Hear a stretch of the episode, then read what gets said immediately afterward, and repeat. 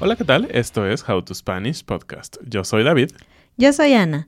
Vamos a hablarte del origen de algunos objetos que seguramente usas todos los días en tu vida y que nunca te has preguntado de dónde salieron. How to Spanish podcast is designed to help Spanish students improve their listening and vocabulary skills, and it's made possible thanks to our Patreon community. By joining the community, you can access the vocabulary guide and interactive transcript, bonus episodes, and monthly activities to practice your Spanish. If you would like to join the experience, go to patreon.com slash howtospanishpodcast. ¿Dónde estás ahorita? ¿En tu oficina? ¿En tu casa? ¿En tu coche? No sé. Si observas alrededor, si estás manejando, no observes alrededor, pero fuera de eso, si estás en un lugar seguro y observas a tu alrededor, te vas a dar cuenta que tu casa, tu oficina, tu calle está llena de objetos que simplemente están ahí, que asumes que están ahí, que los usas diario y que a lo mejor nunca te has preguntado cuál es el origen de esa cosa. Porque para llegar a ser ese objeto útil que ahora tú puedes utilizar, pues hubo alguien a quien se le ocurrió la idea y seguramente la forma del objeto que ves hoy no fue su forma original, sino que fue una cosa que fue evolucionando. Así es. Entonces, hoy te vamos a hablar de algunas cosas que se nos ocurrieron preguntarnos cómo fue que llegaron a este punto. Y vamos a empezar con algo que seguramente al menos tienes una en tu casa y has tenido una durante todo el tiempo que has vivido en algún lugar. y esto es una escoba. Escoba. Ah, pues bueno, la escoba para empezar es un instrumento de limpieza. Eh, eh, tiene muchísimos años que se, que se empezó a usar la escoba. Eh, seguramente de lo que se tiene registrado aún más atrás, ¿no? Y si lo piensas, una escoba es un objeto muy sencillo y no es tan complicado intentar adivinar cuál era el origen o cómo se veían antes. Lo que sabemos, por ejemplo, es que los romanos ya lo utilizaban eh, y eh, tenía una connotación interesante. Hoy en día una escoba no significa nada más que un instrumento de limpieza. Pero para los romanos estaba destinado a las personas de servicio como más bajo e inmundo. Tú sabes, en, la época antigua eh, había cosas extrañas. Seguramente en el futuro van a pensar que nuestra sociedad también tenía cosas extrañas, pero bueno, los romanos pensaban que era solo destinada para las personas más eh, de servicio más bajo y seguramente alguien rico o algo por el estilo no podía tocar siquiera una escoba, ¿no? De hecho, la, el uso principal de las escobas en el mundo de los romanos era limpiar las letrinas o los baños de los ricos. Y bueno, esto lo hacían normalmente los esclavos, ¿no? Eh, eh, normalmente era una, ah, un palo con ciertas atados con eh, algunas plantas, ¿no? Sí, tienes razón. Las primeras escobas se fabricaban de ramas de diferentes plantas. Así eran en España, así eran las que fueron usadas por los romanos tiene sentido porque es un material suficientemente duro pero suficientemente flexible como para que puedas usarlo en el piso. Y es muy interesante que un objeto tan común eh, sea tan importante que inclusive eh, llega a formar parte de obras de literatura que han sido muy eh, leídas, ¿no? Cervantes escribe por ahí eh, en una parte de un texto y, hace una referencia que tomó una escoba de palma nueva que encontró. Entonces, para mí lo que me dice es que aunque son cosas muy normales, pues es interesante que estén ahí, ¿no? En, la literatura. Y no solo se usaba para limpiar el suelo como actualmente, sino también para limpiar cosas como las paredes, que si lo piensas todavía es posible usar escobas para limpiar paredes, pero no es como el uso principal que pensamos. Y ahorita si yo te digo rápido, descríbeme una escoba, vas a pensar en un palo que tiene un material. Casi siempre las cerdas, que es la parte de abajo de la escoba, están hechas de plástico actualmente, que es la parte que antes se hacía de plantas. Eh, pero resulta que las escobas no siempre se veían así, sino que a veces era simplemente este conjunto de plantas o de ramas sin un mango, es decir, sin un palo. Nada más Mm. tomabas como las plantas y con eso limpiabas. Por ejemplo, los albañiles en el siglo XVIII utilizaban una especie de escoba para poner el yeso en las paredes. Y bueno, la escoba de la que te estamos hablando es como la escoba, ¿cómo se diría? Como manual, sí. como simple. Pero la verdad es que también existe una cosa que es la barredora. Si has visto, existen estos como carritos que van por la calle barriéndola, ¿no? Y hacen el trabajo que una persona podría hacer. Sí, y pues eso suena muy, muy avanzado, ¿no? Como, como un invento, pues bastante moderno. Pero la realidad es que tiene un montón de tiempo también. En 1831, un inglés eh, decidió atar como cinco cepillos, cinco filas de cepillos en un, en un eje de un coche en movimiento. Y pues con esto creó como la primera barredora. En 1831. Sí. Tiene muchísimo tiempo. La verdad es que yo me imaginaba que era un invento como de los 50, 60, 1950 o 1960, pero no, tiene pues bastante más que eso, un siglo más que eso. ¿Y en qué va el asunto de las escobas barredoras, que es como lo último? Pues estas maquinitas que también aspiran, ¿no? Mm, que, van recogiendo la basura, pero la almacenan, entonces no necesitas este otro objeto que se llama recogedor, que es la cosa plana que se utiliza para usar la escoba y levantar la basura para después llevarla eh, pues al bote, ¿no? Entonces, ese invento comenzó en 1996, es muy, muy, muy reciente. Y pues actualmente tenemos estos robots que no solamente barren, sino que guardan la suciedad y además trapean, que es lo que hacemos con agua para limpiar el piso. Entonces, vamos desde la escoba hasta estos nuevos robots inteligentes, ¿no? Muy interesante. Y vamos con el siguiente objeto. Eh, el siguiente objeto también es uno que hay muchísimos en todas las casas. Bueno, no sé si muchísimos. Si hay varias personas en tu casa, seguro hay más de un objeto. Pero es algo esencial que creo que casi nadie podría vivir sin ese objeto. Y ese objeto es la almohada.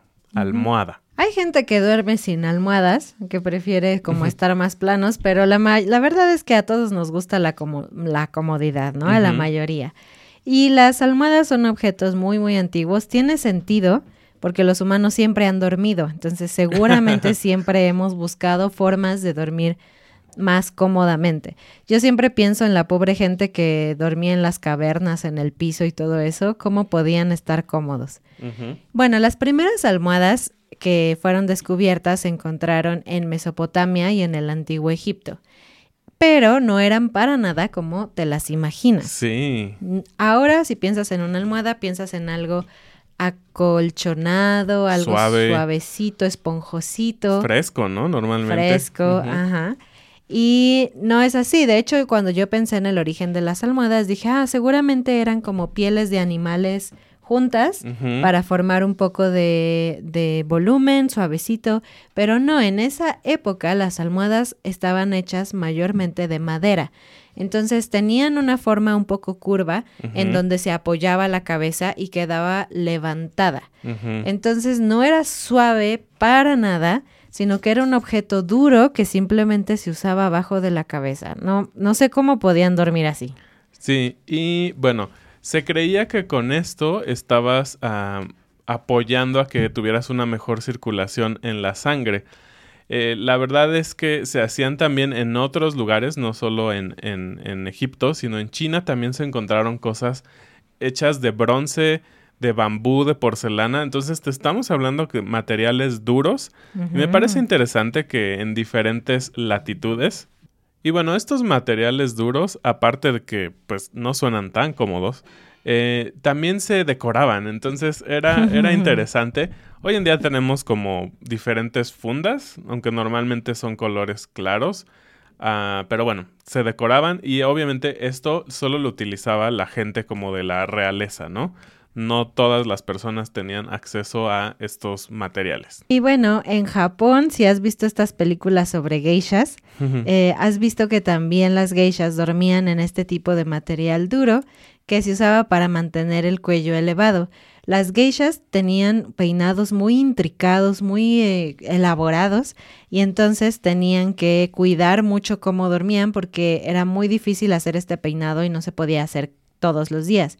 Y no se bañaban todos los días, supongo. Yo entonces. creo que no. Uh. Pero de hecho, a las aprendices de geisha se les ponía arroz alrededor de esta zona para que si se, ca- se caían o, o decidían no dormir en este objeto, pues su cabello se llenaba todo de arroz y era como, ya aprendiste tu lección y ahora tenemos que volver a empezar. ¡Qué horrible! Dormir no suena nada cómodo. Sí, sí, hoy en día dormir es todo lo contrario, ¿no? Buscas la mayor comodidad. ¿Y sabes quiénes se parecían un poquito más a lo que ahora en general se considera cómodo? Los griegos y los romanos. Ellos tenían almohadas con características un poco más similares a las que conocemos hoy en día. Sí, ellos eh, empezaron a tener materiales blandos y suaves. Eh, normalmente de origen vegetal, ponían plumas, juncos o pajas. El tema de la paja no suena nada cómodo porque me parece que, obviamente, aunque esté adentro de algo, puede romper o penetrar la tela y una paja en tu cabeza es algo un poco doloroso. Pero bueno, también, eh, como decíamos antes, también fueron famosos por poner cosas artesanales o bordados en estas almohadas, que entonces ya se parecen bastantes a las que tenemos hoy en día. Pero bueno, siempre hay gente que tiene ideas un poco extrañas. Por ejemplo, Enrique VIII en Inglaterra prohibió que se usaran las almohadas porque era como algo para los débiles. Entonces, solo las mujeres embarazadas podían dormir cómodamente. Y yo que estoy embarazada te puedo decir que las almohadas no son suficientes para dormir cómodas. Necesitas muchas almohadas, ¿no? Sí.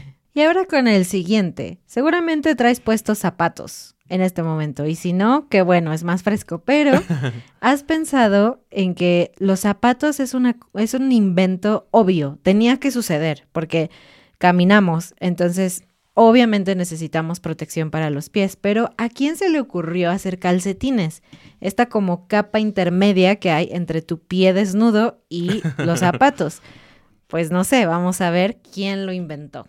Bueno, pues hay registros y se encontraron calcetines muy antiguos ah, de aproximadamente los años 1500 antes de Cristo en Dinamarca. Eh, bueno, lo que ahora es Dinamarca, obviamente antes no era Dinamarca, eh, que tiene sentido, ¿no? Sí, Porque es frío. porque es muy frío y los piecitos tienen que estar calientitos.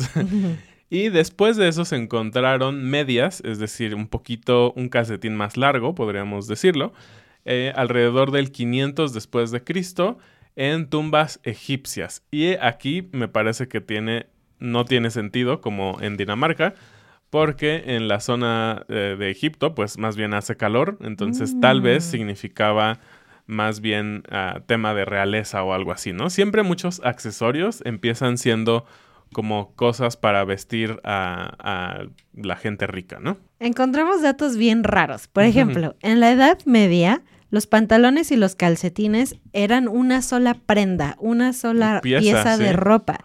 Qué chistoso, es un poco como un mameluco para un bebé. Exacto, entonces era pues una ropota la que te ponías literalmente, ¿no?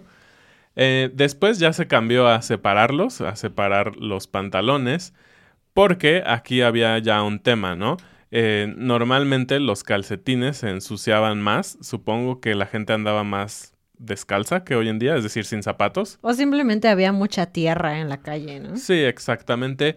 Y entonces cambió o alguien se dio cuenta que deberían de lavar más los calcetines y menos los pantalones.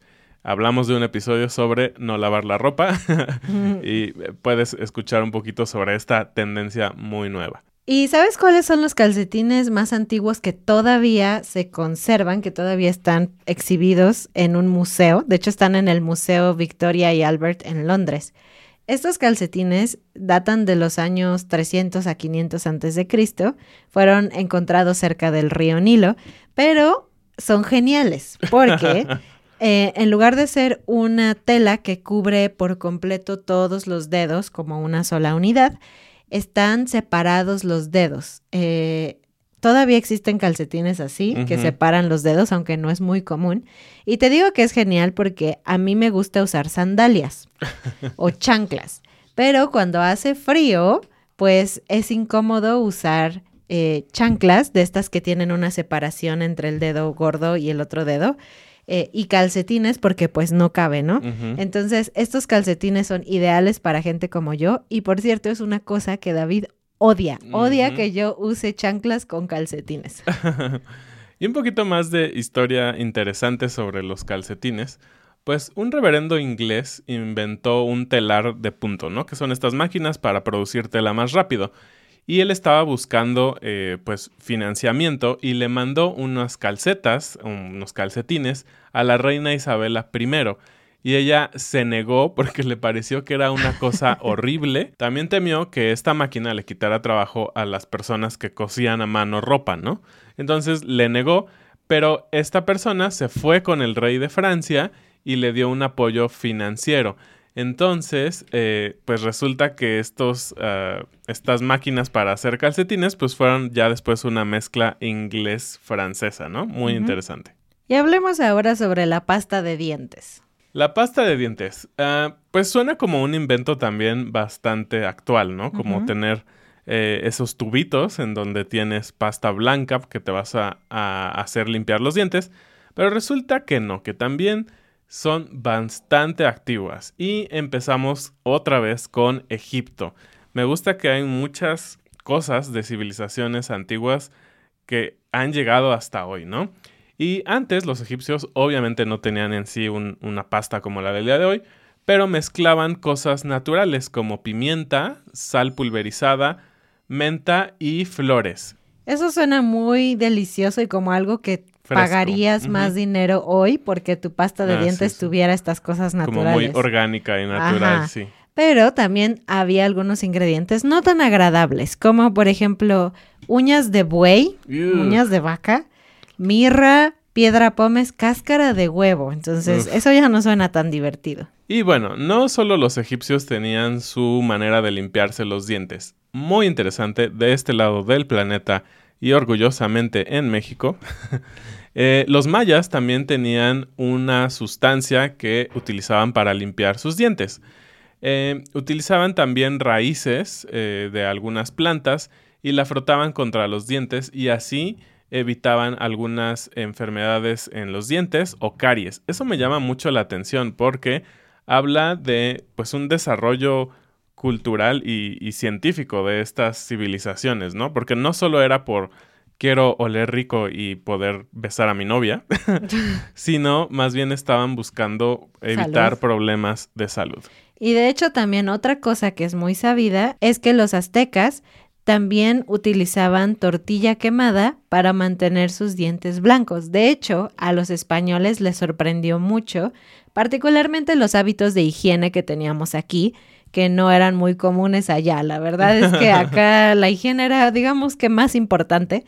Entonces, algo que les sorprendió es que los indígenas tenían los dientes súper blancos y es porque se utilizaba esta tortilla. De hecho, todavía si tú buscas en internet puedes encontrar recetas de cómo usar tortilla quemada para limpiar tus dientes. Y cuando había algunos ya problemas bucales, algo muy interesante es que utilizaban analgésicos, que seguramente esos se inventaron muchísimo después, con cosas naturales bastante asquerosas. Uno de ellos, tal vez no tan malo, era hollín o carbón, carbón pulverizado, que hoy en día sabemos que el carbón tiene estas características. Bilis de rana, que eso sí no puedo ni siquiera pensar cómo llegaron a descubrir esto dientes de serpientes de cascabel y cenizas de iguana. Entonces, eran ah. bastante interesantes estas culturas.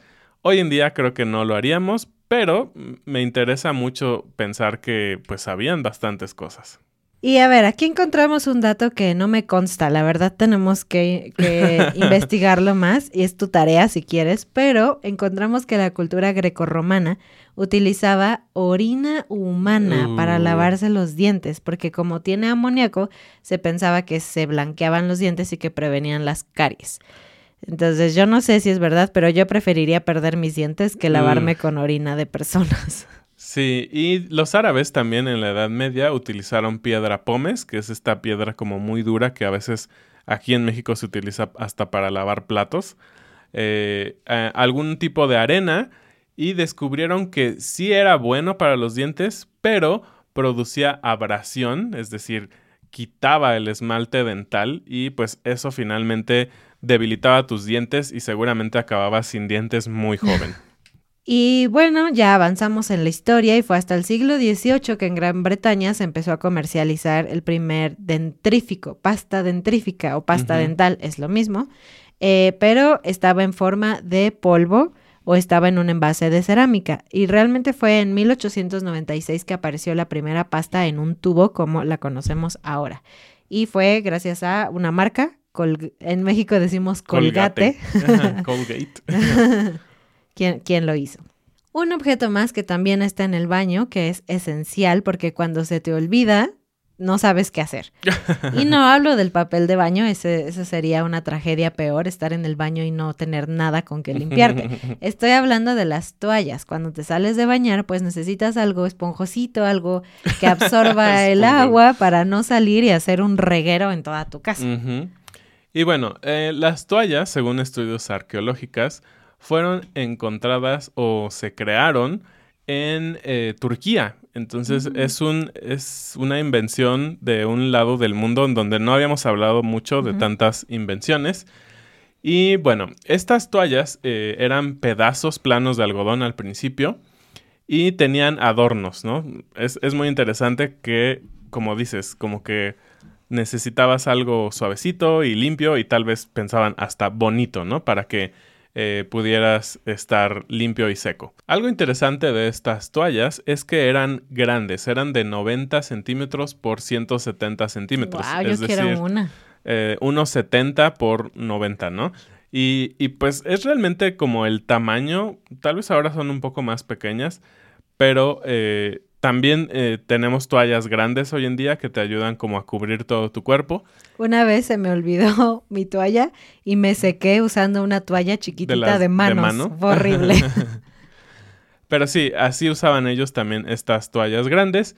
Y después, durante el Imperio Otomano, pues bueno, el uso de las toallas creció no solo como para eh, gente rica, que fue la que primero empezó a usarlo, sino como para el público en general. Y también lo interesante es que fueron haciendo diseños más elaborados. Me gusta que cosas convencionales los vuelven un poquito como obras de arte, ¿no? Pero como muchos objetos, fue hasta la revolución industrial que se volvieron más accesibles para el público porque se empezaron a producir en masa. Ya no eran este objeto artesanal, hermoso, que había que crear diferente cada vez, sino que se producía al por mayor, bajando costos y haciendo que ahora cualquier persona prácticamente tenga acceso a una toalla, por muy fea, dura, rasposa y poco absorbente que sea. Y hablando de toallas, queremos terminar con la frase del día. Esta frase utiliza la palabra toalla. Pues la frase es tirar la toalla.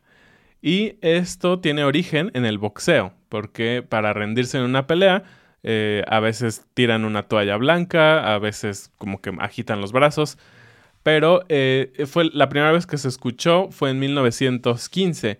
Pero antes de eso había un- una frase típica que era arrojar la esponja. Eh, supongo porque normalmente también en la esquina del cuadrilátero, donde está el entrenador del boxeador, siempre tienen una esponja para ponerles agua, ¿no? Cada que se acaba un round. Pero bueno, esta es la frase del día y tirar la toalla entonces significa que te rindes, ¿no? Que ya no quieres seguir. Eh, puede funcionar no solo en temas deportivos, puede funcionar en cualquier cosa básicamente. Sí, rendirse en cualquier sentido. Puedes rendirte en una relación, puedes rendirte en tu trabajo, puedes rendirte en una meta, como aprender español, que espero que no. En ese caso, podrías usar tirar la toalla. Entonces, yo te recomiendo que no tires la toalla ahorita que estás aprendiendo español, sino que sigas con tus metas y que sigas escuchando más español. Y pues esto es todo por este episodio. Esperamos que hayas aprendido un poquito sobre la historia, sobre el origen de muchos de estos objetos y sobre todo que hayas aprendido vocabulario nuevo e interesante en tu camino del español. Muchas gracias y bienvenidos a nuestros nuevos patrones Leo, Dan, Jeff, Vivian, Hugo, Sheila, Derek, Josué, Brad, OJ, Elías, Natalie, Danny, Jay. Nos vemos la próxima semana. Adiós.